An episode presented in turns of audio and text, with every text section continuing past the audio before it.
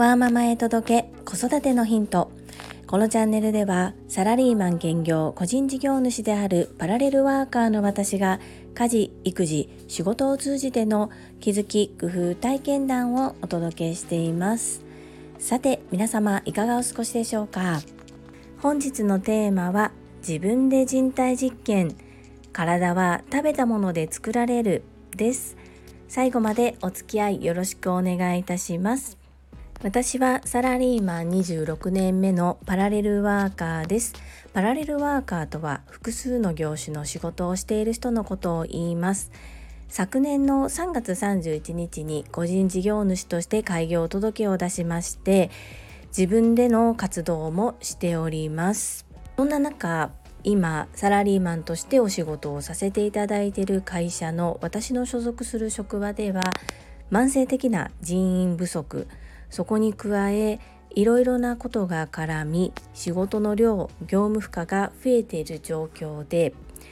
特に先月そして今月はかなりピークなんですけれども先月と今月で私の体調の違いがあります。それは先月はこの4月から長男が中学校に上がることもありいろいろな手続きや諸事情あり自分が会社でお昼に食べるものや自分の朝食について内容が手抜きでした。そしてこの4月からは長男のためにお弁当を入れなくてはならないということが発生したためにそのおこぼれといいますかお弁当の残りを私が自分のお昼ご飯として持っていくことが多くなったんですね。たったそれだけの違い。ですが体に顕著に反応が現れていて面白いなと言いますかこれぞ体は食べたものでできているというところを本当に身をもって感じることができています。具体的に内容を申し上げますと3月は朝食を本当におろそかにしてしまったりお昼ご飯をコンビニのもので済ませたり要するに朝食は食べたり食べなかったりお昼ご飯は買ったもので済ませる。そんなことが多かった月でした。それに比べ4月は朝食は必ず取る。そしてお昼ご飯は自分で作ったお弁当を食べていますので明らかに違うのが特にお昼ご飯ですけれども添加物の摂取量そして発酵食品発酵食材の摂取量が大幅に違うということです。私には小学校3年生の次男がおりますが発達障害グレーゾーンの子です。そしてこの発達障害の改善をするために約2年前から食事改善を取り入れています。長男に関しても成長期であるためそして同じ家族ですので家で食べる食事については次男のことを配慮したそんな内容の食事を家族全員で食べています。そんなこともあって長男のお弁当作りにも私はこだわりがあります。可能な限り私が手作りしたおかずを入れるということです。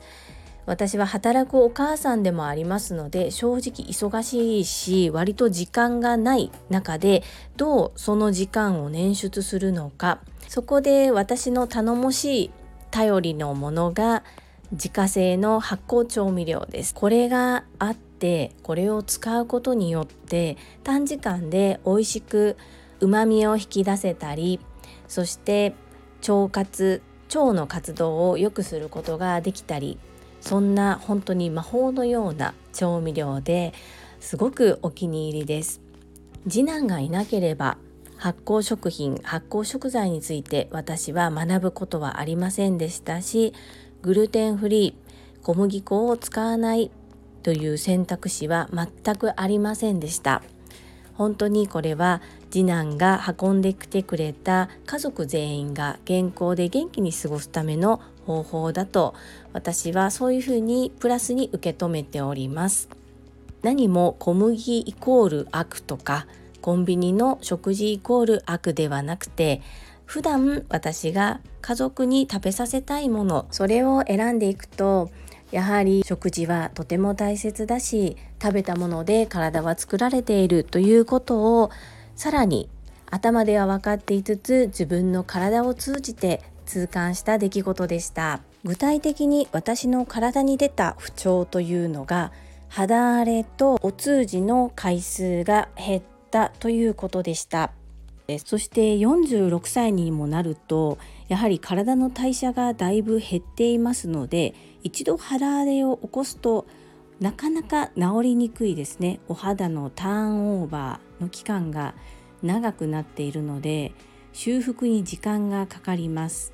そして肌荒れを起こすと女性皆さんそうだと思うんですが特に顔に肌荒れを起こすと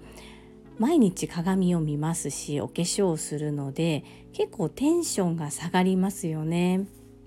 だいぶ時間かかりましたが少しずつ回復してきていますので食事はお薬ではありませんが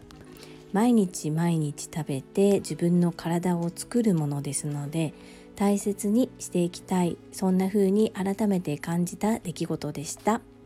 皆様の参考になれば幸いです。本日も最後までお付き合いくださりありがとうございました。最後に一つお知らせをさせてください。タレントの美容研究家忍者みやゆうさんの公式 YouTube チャンネルにて私の主催するお料理教室ジェリービーンズキッチンのオンラインレッスンの模様が公開されております。約10分程度の動画で事業紹介自己紹介もご覧いただけます。概要欄にリンクを貼っておりますのでぜひご覧くださいませ。それではまた明日お会いしましょう。ママの笑顔サポータージュリでした。